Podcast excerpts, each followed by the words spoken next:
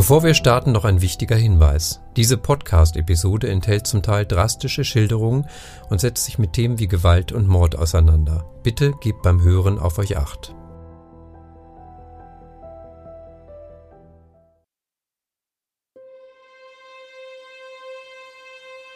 Nur etwas für starke Nerven? Susanne Will war jahrelang Polizeireporterin, hat mit Ermittlern zusammengearbeitet und weiß, wie viel Wahrheit wirklich in Krimis steckt.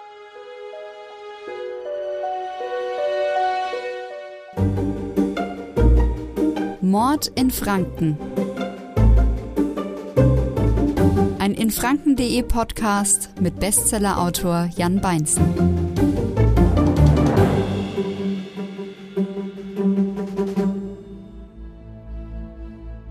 Die fränkischen Orte, die euch in dieser Podcast-Staffel begegnen, erreicht ihr umweltfreundlich und entspannt mit unserem Partner VGN.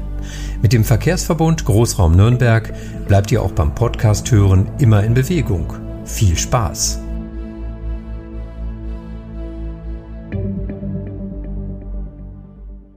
Hallo und herzlich willkommen zum Mord in Franken, dem Krimi-Podcast. Mein Name ist Jan Beinzen und ich bin Autor von Franken und Frankreich-Krimis – und heute noch einmal bei mir Susanne Will, ehemals Polizeireporterin. Susanne, du bist, du hast diesem Beruf längst den Rücken zugekehrt, bist mhm. inzwischen leitende Redakteurin bei der Saale Zeitung in mhm. Bad Kissingen, aber denkst sicherlich noch oft zurück an die Jahre als Polizeireporterin. Gibt es etwas, was du aus dieser Zeit vermisst? Ja, tatsächlich. Ich kann natürlich nicht verhehlen, äh, dass es äh, auf der einen Seite meiner Meinung nach einer der großartigsten Jobs ist, die man im Journalismus machen kann, weil nirgendwo sonst kommt man Menschen so nahe, und zwar Menschen aller Schichten. Das geht wirklich vom Obdachlosen bis in die High Society. Und äh, wenn diese Menschen merken, ähm, dass du wirklich aus einem echten Gefühl heraus feuchte Hände bekommst. Äh, wenn die sehen, hey, meine Güte, der, der schießen jetzt wirklich auch mal die Tränen in die Augen, ähm, dann baut sich da eine Verbindung auf. Und das ist aber dann auf der anderen Seite auch eine Verbindung, die sich nicht so leicht kappen lässt. Aber zurück zur Frage. Ähm, es ist natürlich auch unfassbar spannend. Also wenn ich alleine an die Zahngoldgeschichte denke von damals, das war ja ein Das klingt spannend. Erzähl doch nochmal, was da passiert war. Ja, also ich glaube, äh, zumindest nach dieser Geschichte ist das bayerische Bestattungsgesetz geändert worden. Das war so, äh, also mal wieder Überstunden, es war schon irgendwie weit nach acht. Ähm, unser Büroboot, das haben wir ihn damals genannt, der kam mit einem schnurlosen Telefon ähm, und hat gesagt, Susanne, da ist echt ein Spinner dran, der sagt, ähm, er arbeitet im Krematorium und er muss dir unbedingt eine Geschichte erzählen. Und ich war wirklich kurz darauf zu sagen, oh, ich, ich kann jetzt keinen Spinner mehr ertragen und aber okay, gut, gib her. Und da war dann ein Mann dran, der mir die Geschichte erzählt hat, äh, dass im Krematorium in Nürnberg am Westfriedhof die Bestatter ähm, Zahngold klauen. Betraf das die eingeäscherten Personen? Das betraf nicht nur die eingeäscherten Personen, sondern auch ähm, die Körper, die beerdigt worden sind. Und da wurden dann die Särge nachträglich nochmal geöffnet. Und diese Männer hatten das sogenannte Stängle extra dafür, um den Toten die Goldzähne aus dem Gebiss zu brechen. Ja, das ist aber schon sehr makaber. Das war ein Hammer. Es war eigentlich was unglaublich. Also ich, ich habe ihn dann gefragt, entschuldigen Sie bitte, warum erzählen Sie mir das alles? Was für einen Nutzen haben Sie? Und da sagte er, es ist ganz billig, Rache. Ich darf nicht mehr mitmachen. Oh, ja. genau. Und äh, tatsächlich, äh, die haben ein unglaublichen Gewinn daraus gezogen. Jeder einzelne, wenn ich mich richtig erinnere, waren es äh, sechs oder acht Personen, acht Männer, acht Angestellte. Und da ist jeder mit einem vierstelligen Betrag monatlich rausgegangen. Also man soll sich da wirklich nicht von täuschen lassen, von ein bisschen Zahngold. Das war fast mafiös, wie das mhm, angestellt mhm. wurde. Und ähm, jetzt kam aber die Schwierigkeit. Ich war dann bei dem Mann zu Hause, da hatte ich Schiss. Da muss ich echt sagen, da hatte ich echt Schiss. Und ich kam in ein super gepflegtes Einfamilienhaus zu einer wahnsinnig netten Familie. Die Frau war da, ähm, Kaffee, Kuchen und dann haben wir uns an den Rechner gesetzt und er hat mir auch ein paar Fotos gezeigt. Also da ist mir wirklich die Spucke weggeblieben und ich hab, bin immer tiefer in die Recherche rein und wusste, der Mann spinnt nicht. Also das ist kein Spinner. Dann gab es aber nur eine Möglichkeit für mich. Ich musste diesen Zeugen zur Polizei bringen. Denn hätte ich das einfach so geschrieben ohne mich zu vergewissern, ohne im Krematorium angerufen zu haben. Also erstens, das geht nicht. Ich kann nicht einfach solche wahnsinnigen Vorwürfe in die Zeitung schreiben. ich muss hören. beide Seiten mhm. hören. Äh, aber hätte ich das geschrieben, wäre eine Minute nach Austragung der, der Zeitung ähm, wäre wahrscheinlich nicht ein Müh Gold mehr bei irgendjemandem gefunden worden. Ja. Also bestand da jetzt die Kunst darin, diesem Mann klarzumachen, ähm, wenn er eine Rache oder eine Genugtuung will, dann muss er erstmal anfangen und ich muss ihn zur Kripo bringen. Ja. Jetzt habe ja. ich bei der Kripo angerufen. Die haben mich erstmal für komplett bescheuert erklärt. Also ich weiß noch, der damalige Kripo-Chef, der hat beide Augenbrauen hochgezogen und konnte sich auch diese absurde Geschichte überhaupt nicht vorstellen. Und da habe ich gesagt, ich bring Ihnen den Mann. Und da habe ich den echt an die Hand genommen, habe bei der Kripo abgeliefert und vier Stunden später habe ich dann mit dem Kripo-Chef telefoniert und der sagte, okay, was machen wir jetzt? Ja. Und der hat mich gebeten, äh, bitte so lange das Ganze unter Verschluss zu lassen, bis das Krematorium durchsucht wurde. Und das hat sage und schreibe vier Monate gedauert. Musst dir vorstellen, du sitzt vier Monate lang auf einer Geschichte. Es gibt Chefs, die jeden Tag nachfragen, jeden Tag nachbohren, ob denn jetzt die Geschichte nicht bald mal druckreif ist. Und du musst dich immer wieder dafür rechtfertigen und sagen, nee, die erscheint erst, wenn ich das Go von der Polizei habe. Und dann tatsächlich äh, an einem Freitagabend kam das Go von der Polizei Mittelfranken. Am Samstag sind wir damit in der gedruckten Zeitung raus und wir hatten diese Geschichte exklusiv ein ganzes Wochenende lang. Und das war natürlich der Burner. Und danach ist es dann bundesweit. Wahnsinn. Gelaufen. Und es ja. wurde natürlich dann auch danach viel verändert, viel strenger kontrolliert. Ja. Aber du bringst mich mhm. damit auch zur nächsten Frage. Wie ist denn die Zusammenarbeit mit Polizei und Staatsanwaltschaft? Sind das eher Verbündete oder Kontrahenten des Polizeireporters? Ähm, die Polizisten, die du äh, an Tatorten siehst, ähm, da habe ich manchmal das Gefühl, äh, dass der natürliche Feind des Polizisten der Journalist ist. Also die sind oft sehr mhm, spröde, sie mhm. können nichts sagen, sie dürfen auch nichts sagen. Und äh, alles Weitere liegt aber zu einem ganz großen Teil in der Verantwortung des Journalisten, ähm, nämlich mit der Polizei, also mit der Polizeipressestelle, auch vernünftig, menschlich und auf Augenhöhe umzugehen. Denn ähm, es ist natürlich auch eine Geschichte, auf Vertra die, die basiert auf Vertrauen. Also wenn die Polizei Vertrauen zu dir hat, dass du mit bestimmten Informationen sorgsam umgehst, die auch nicht schreibst, aber jetzt meinetwegen mal eine, eine Hintergrundinfo brauchst, einfach um was einzuordnen, dann klappt das auch. Ja. Also mhm. ich habe ähm, in der ganzen Zeit eigentlich nie Schwierigkeiten gehabt. Natürlich gibt es äh, Situationen, in denen jemand äh, gesagt hat, Frau Will, es gibt keine weiteren Informationen mehr. Punkt, finden Sie sich damit ab. Dann musst du dich halt damit abfinden. Und äh, in manchen Fällen, klar, kriegst du hintenrum ein bisschen was raus. Aber das war, also vor allen Dingen in der Polizei in Mittelfranken, das war immer ein sehr, sehr gutes Verhältnis. Es gibt natürlich noch andere Recherchemethoden. Da würde ich dich gleich eh mhm. noch dazu bitten, einige Ausführungen zu machen. Recherche früher und heute mhm. im Vergleich. Ähm, ein Kollege von dir, ein ehemaliger Polizeireporter, ähm, dessen Spezialität war es, sich in Kantinen zu setzen. Mhm. Also auch mal vom Justizpalast in die Kantine. Ich glaube, ich weiß, wie du meinst. Gut, ich meine, die Methode ist vielleicht gar nicht so schlecht. Und da hat er sich dann immer, hat er die Ohren aufgesperrt und über den einen oder anderen Fall doch was mitbekommen, wenn sich ein Anwalt mit einem ja jemand anders unterhielt. Ja, aber da das war garantiert ein Freier.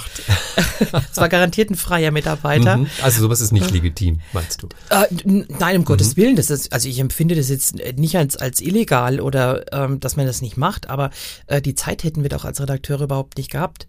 Weil wir haben ja auch noch die ganz normalen Geschichten mitgeschrieben. Ja, ja. Also wir mussten ja immer auch gucken, dass die Abendzeitung jeden Abend vom Hof kommt. Mhm. Auch wenn kein Mord, kein Totschlag passiert ist das stimmt. Also es gibt unterschiedliche Arten und vielleicht auch Zeiteinteilungen von Polizeireportern.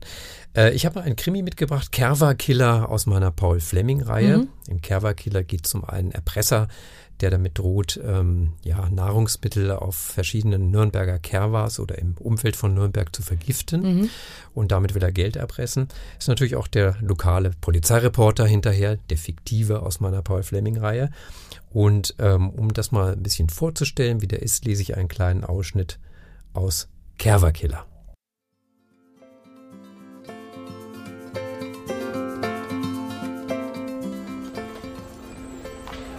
Er konnte seine Neugier kaum bändigen, als er am Montagmittag über den Weinmarkt ging.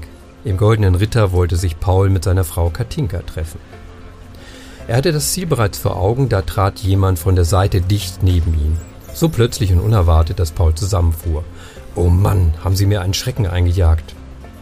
Das war nicht meine Absicht, sagte Viktor Blofeld, doch ein feines Lächeln im fahlen Gesicht des Reporters verriet, dass er es sehr wohl darauf angelegt hatte. Ist das ein Zufall, dass wir uns hier treffen? fragte Paul und konnte sich selbst die Antwort geben, natürlich nicht. Blofeld kannte Pauls Stammlokal nur zu gut und wusste, dass er häufig dort anzutreffen war. Man konnte also davon ausgehen, dass der Reporter ihm aufgelauert hatte. War nur die Frage, weshalb. Blofeld machte sich keine Mühe, seine Absicht zu verschleiern. Ich hatte gehofft, dass ich sie ja abfangen kann. Worum geht es denn? Ein schneller Blick auf die Uhr. Ich hoffe, es dauert nicht sehr lange, ich bin nämlich verabredet. Klar, ich habe Ihre werte Frau Gemahlin vorhin reingehen sehen. Sie sitzt wahrscheinlich gerade vor einem Teller Suppe oder ist bereits zur Hauptspeise übergegangen. Kathi ist schon da, wunderte sich Paul und stellte sich unwillkürlich die Frage, ob er sich die falsche Zeit für ihr Treffen gemerkt hatte. Sie wird es verschmerzen, meinte der Reporter und stellte sich Paul in den Weg. Also gut, Blofeld, wo brennt's? Das können Sie sich nicht denken. Hören Sie, Blofeld, ich bin wie gesagt in Eile und habe keine Lust auf ein Ratespiel. Sagen Sie mir einfach, was Sie von mir wollen. In Ordnung. Dann nenne ich Ihnen ein Stichwort. Das sollte reichen, um Sie zum Reden zu bringen.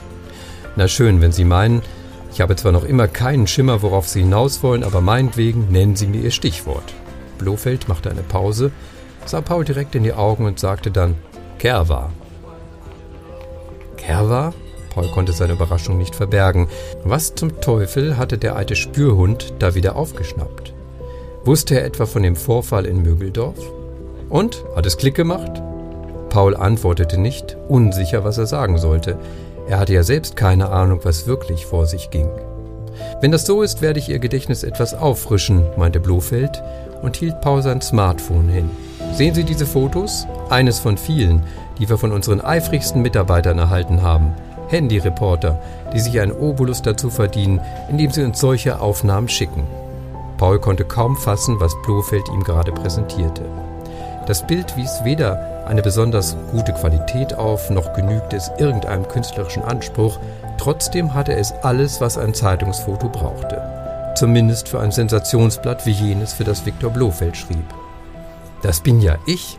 Richtig, Paul Fleming, wie er leibt und lebt, grinste Blofeld. In Begleitung seiner bezaubernden Frau und seiner hübschen Stieftochter und umringt von Zivilfahndern der Nürnberger Kripo, inklusive Oberkommissarin Jasmin Stahl.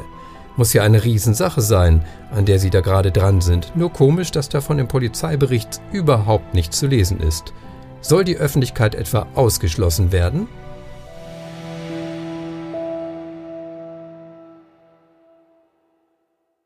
Ja, soweit der Ausschnitt aus Kerwa-Killer. Meinst du, das haut ungefähr hin? Ist das realistisch? Also jetzt unter uns, lieber Jan, wohl eher nicht. also zum einen glaube ich äh, nicht, dass ich ein gestandener Polizeipressesprecher oder Kriminaler so leicht übers Ohr hauen ließe. Tut dann In dem Fall ist es ja nicht, eher ne? Privatdetektiv. Eher privat. Mhm. Nee, ähm, es, es wird sicherlich zur Situation kommen, wo auch ähm, ein Kriminaler ganz offen mit dir redet. Mhm. Aber du weißt in dem Moment, du kannst damit überhaupt nichts anfangen, weil du kannst es nicht schreiben, weil du möchtest ja weiterhin ein gutes Verhältnis zu dem haben. Ja. Mhm. Mhm.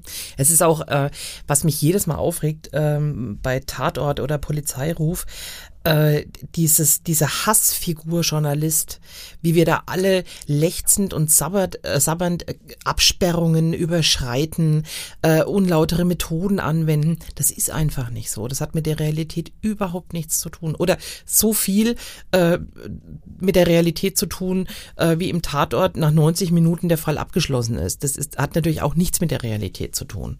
Klar, obwohl man natürlich als Krimi-Schaffender, wie ich es ja auch bin, äh, gewisse Freiheiten Klar klar, du da darfst das. Und da muss man den Polizeireporter manchmal übers Ziel hinausschießen lassen. Ja, der, der wahre Job hast du schon auch in der, im ersten Teil, also in der ersten Episode geschildert, geht auch ziemlich an die Nieren. Die psychische Belastung ist groß. Ähm, wird man als Polizeireporter oder wurde, du warst, bei dir ist ja schon einige Jahre her, denn auch aufgefangen, dass man das Ganze verarbeiten kann? Nee, also tatsächlich beruflich von niemandem. Äh, ich kann es aber äh, den Kollegen oder jetzt auch dir, Jan, als Chef äh, gar nicht so krumm nehmen. Dein ich war mal eine Weile dein genau, Chef mein, quasi als genau, Lokalchef bei ja. der Abendzeitung, du der Reporterin. Kann ich dir wirklich nicht krumm nehmen. Ähm, aber äh, rückblickend betrachtet wie gesagt, ich hatte noch die, die tolle Kollegin, mit der ich mich abwechseln konnte. Äh, wir hatten 24 Stunden am Tag den sogenannten Polizeipiepser am äh, Hosenbund klemmen. Das heißt, wir waren 24 Stunden, also auch nachts, immer bereit, jetzt sofort äh, zu einer miesen Unfallstelle zu fahren. Oder äh, es hieß Tötungsdelikt in der Dingenskirchenstraße. Oder du bist ähm, mit, jetzt in meinem Fall mit meinem äh, damaligen Mann, ähm, waren wir gerade in der Nacht zum 1. Mai äh, auf dem Weg nach Hause und dann kam die Nachricht, äh, Auto im Biergarten, äh, zwei Tote ja, dann drehst du um und du fährst in die andere Richtung. Du hoffst, äh, bis du dort ankommst, das war in Neuendettelsau, dass der Tatort einigermaßen clean ist. Und der ist halt überhaupt nicht clean. Also da liegt äh, noch die tote Wirtin, da sitzt eine völlig verstörte und schockierte junge Frau, hält die Hand der toten Wirtin und wiegt sich im Schock nach vorne und hinten. Dann siehst du, nächste Einstellung, alles voll voller umgeschmissener Stühle, Schirme, Tische. Mittendrin steht ein Auto. Vor dem Auto sitzt ein Mann mit total blutverschmiertem Gesicht und spricht, was ich zuerst meinte, mit der Kühlerhaube, bis ich geschnallt habe, dass dieser Mensch auch völlig unter Schock steht, weil kurz vorher dieses Auto seine Lebensgefährtin getötet hat. An einem lauen äh, Maiabend. Hm, hm. Ja, und das zu verarbeiten, ich meine, du musst dann in die Redaktion das Ganze zu Papier bringen, aber eigentlich braucht man dann auch selbst, wenn man das da erlebt hat, dann auch psychologische Beratung. Meiner Meinung nach ja. Und es ist, äh, damals war es halt nicht anders, okay, Strich drunter, aber wer heutzutage äh, junge Leute diesen Situationen aussetzt, der muss einen guten Grund dafür haben und er muss dafür Sorge tragen, äh, dass es Experten gibt, die mit diesen jungen Menschen reden. Also sollte man sich dreimal überlegen, ob man den Job dann überhaupt anstrengt. Unbedingt. Gut, ja. ähm, ja, man, nee, anders. Man muss sich überlegen, ob man den Job bei einer Boulevardzeitung annimmt. Denn ähm, ich glaube jetzt nicht, dass bei äh, anderen Tageszeitungen es auch so darauf ankommt, dann nach, danach beispielsweise mit dem Witwer zu reden. Das ist wieder ein Stichwort. Da geht es ja auch ums Image des Polizeireporters. Es gibt ja so ein geflügeltes Wort, er wird auch Witwenschüttler, Witwenschüttler genannt. Genau. Weil man eben, ja. ja, weil es zum Job dazugehört, dass man eben mit den Hinterbliebenen spricht. Wie kamst du denn mit dem Image zurecht? Das ist eine sehr zweischneidige Geschichte, denn äh, sobald du erzählst, was du machst, ähm, sind alle Feuer und Flamme und jeder will die fiesesten Geschichten hören, den brutalsten Mord, die schlimmste Recherche. Das wollen dann auf einmal alle hören. Mir ist es einmal passiert, als ich bei einer anderen großen äh, deutschen Boulevardzeitung gearbeitet habe und den Namen genannt habe. Ähm, da stand ich in Hamburg auf dem Kiez offensichtlich neben einem Zuhälter und der fragte mich, na Alte, was machst du denn so irgendwie? Und dann habe ich gesagt, ja, ich bin Reporterin bei der großen deutschen Boulevardzeitung, woraufhin er mich musterte von oben bis unten, nimmt sein Bier und geht. Fand ich sportlich von einem Zuhälter. Das sagt auch was aus. Nee, es, aber es ist ja auch immer so, wie verantwortungsbewusst gehst du mit den Menschen um, mit denen du es zu tun hast. Mhm. Und ich glaube, wirklich sagen zu können, dass ich in 95 Prozent der Fälle eingelassen wurde, freiwillig eingelassen ja. wurde. Mhm. Und ähm, dass ich, ich habe mindestens zwei ganz, ganz schwere Fehler gemacht, wo ich Menschen wirklich richtig verletzt habe, die aber aus einer, einer Kette entstanden sind, die ich auch gar nicht mehr in der Hand hatte. Aber ich glaube wirklich, dass ich verantwortungsbewusst mit den Menschen umgegangen bin. Gab es auch eine Situation, wo du selber Angst hattest? Ja, natürlich. Also ich erinnere an den Leichenschänder von Buttenheim. Ich will gar nicht groß auf diese wirklich schreckliche Geschichte eingehen, aber äh, der damalige Fotograf und ich, wir mussten den Leichenfundort fotografieren und diese Geschichte war so gruselig, dass natürlich, dass in deinem Hirn auch dann alles anfängt völlig zu verkrampfen und du stehst echt unter Adrenalin und natürlich, ich darf es nicht vergessen, ähm, wir sind in dieses Gelände eingebrochen. Also wir sind tatsächlich über den Zaun und das war ein ganz klassischer äh, Hausfriedensbruch, aber wir mussten dahin, weil dort der Ablageort des Leichnams gewesen ist. Und auf dem Weg dahin stolper ich tatsächlich über einen Haufen Knochen. Ich habe gedacht, mir bleibt's Herz stehen und bis Grusel. ich ja total und bis ich aber geschnallt habe, dass das von einem kleinen Tier wie ein Hase kommt, da, da habe ich schon gedacht, jetzt ist mit mir vorbei, jetzt hast du einen Herzinfarkt. ja, das war das sehr gruselig. Ja. Und umgekehrt gab es auch eine Situation, wo du trotz der ganzen Dramatik, äh, die deinen Job ausmacht, auch mal richtig lachen konntest. Ja, im Nachhinein. Und zwar, als ich mit meiner Kollegin zu Recherchezwecken im Swinger Club war. ja, ernsthaft. Also du hast ja dann auch ähm, Kontakte ins Rotlichtmilieu. Es war ja damals in Nürnberg und jeder weiß Frauentormauer und so weiter. Und ähm, da habe ich tatsächlich einen Hinweis bekommen von einem Tippgeber, der sich bis jetzt bis dahin eigentlich immer als ähm, als sehr wahrhaftig äh, dargestellt hat. Und der hat behauptet, dass in einem Swingerclub heute Nacht irgendwas mit Kindern passiert. So, jetzt war schon 22 Uhr. Ähm, ich dachte mir, verdammt, was machst, was machst du jetzt mit der Info? Habe ich meine Kollegin angerufen und ähm, ich denke, wenn ich den Namen nicht verrate, verrate ich auch nicht zu viel, dass sie ein ganz zartes Persönchen ist und ähm, nach dem ersten Weizen unglaublich unternehmungslustig wird und sie hatte ihr erstes Weizen. Und ich habe gesagt, du, pass auf, wir müssen jetzt in diesen Swingerclub. Da bin ich dabei. Halbe Stunde später standen wir also vor diesem Swingerclub und haben da geklopft und du kannst dir gar nicht vorstellen, wie du dich da fühlst. Also ich hatte so eine Art schwarzer Badeanzug an, also blickdicht bis zum geht nicht mehr. Und ähm, dann machte uns ein Typ die Tür auf, der trug ähm, ein Muskelshirt aus Netz, eine Leopardenunterhose, Tennissocken und Sandalen. Also Klischee hoch 10. Es ging gar nicht, es ging nicht mehr verschärfter. Und dann mussten wir gleich rechts rein, mussten uns dort also entkleiden. Und äh, diese Kollegin und ich, also wir waren ein Team, du kannst es eher so als Pat und Patterchen oder dick und doof bezeichnen, weil ich 1,80 Meter und stattlich und sie ähm, also wenn ich sie werfen müsste, vielleicht 35 Kilo und jetzt übertrieben ein Meter 40 groß.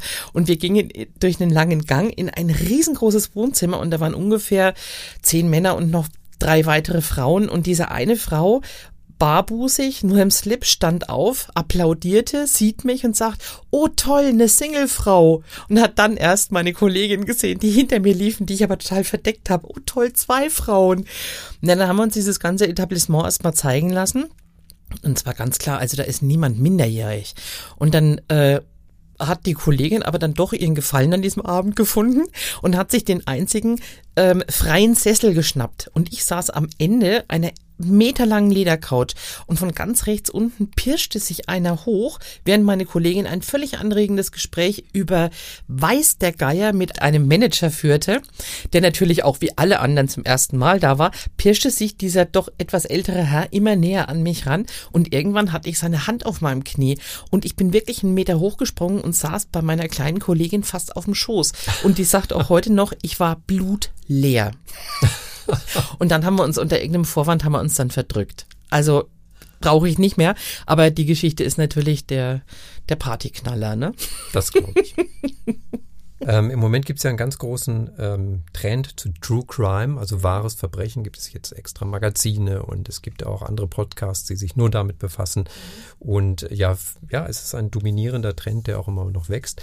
Ist das, ist diese Sensationsgier, ja, ist die dem Menschen so inbegriffen? Absolut. Absolut. Äh, denn nichts interessiert den Menschen mehr als den Menschen an sich, als mhm. das Gegenüber, als den Nachbarn. Ähm, und das ist halt auch so ein bisschen diese Schlüssellochguckerei. Ähm, wir alle schauen gern in Abgründe. Das tut jeder. Also auch ich bin äh, die ideale Zielperson für äh, Stern Crime beispielsweise. Das habe ich mhm. im Abo. Ich mhm. verschlinge es, weil die aber auch fantastisch geschrieben sind weil die eben auch wieder auch auf die Opfer eingehen, ja. nehmen deren Perspektive ein. Und das ist ja aber auch genau das, ähm, was die Menschen dann auch wieder lesen wollen. Wir waren ja damals der, die, die Schlagzeilenschmiede, die Kollegin und ich. Das ist richtig. Die meisten mhm. Geschichten von euch haben es dann, dann auf die Titelseite geschafft. Ja, ich merke schon, wenn du das weiter verfolgst und liest, mhm. dass sich der, dass sich der Polizeireporter noch nicht ganz losgelassen nee. hat. Auf jeden Fall war es ein sehr, sehr interessanter, auch erschütternder Einblick in deine langjährige Tätigkeit. Vielen Dank, dass du dabei warst bei Mord in Franken. Hat mich sehr gefreut. Ich habe mich gefreut, Jan. Vielen, vielen Dank. Und beim nächsten Mal spreche ich mit dem Nürnberger Fotografen Axel Eisele über Lost Places und geheime Bunker in Franken. Handelt sich dabei vielleicht um die perfekten Tatorte? Wenn ihr bis dahin nichts verpassen wollt, dann abonniert Mord in Franken doch gern auf Facebook. Wir hören uns.